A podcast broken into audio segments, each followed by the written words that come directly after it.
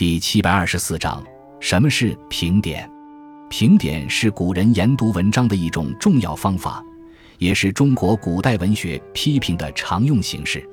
评点是评论者在阅读文本、把握文本整体与局部关系的基础上，对文章的内容以及写作方法等方面进行评论分析。